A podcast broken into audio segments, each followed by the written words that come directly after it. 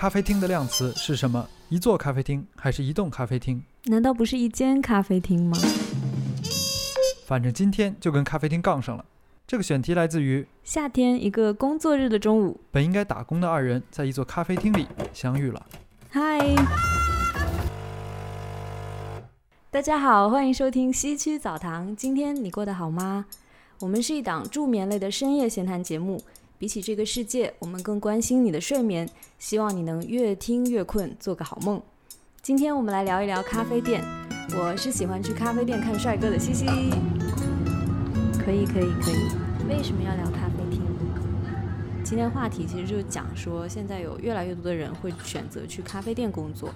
我们在咖啡店也会碰到各种各样的人，就是对着电脑在干自己的事情，或者在谈那种上亿的生意。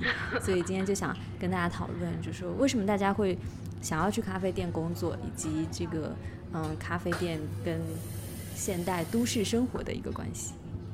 就是听别人讲话，好像是你在咖啡店一个很重要的事情。就为什么会这么有意思？但而且很多时候你会仔细听的话，会发现其实大家要么在讲很好像很重大的生意，就你不会想象说为什么几个亿的生意要放在星巴克聊。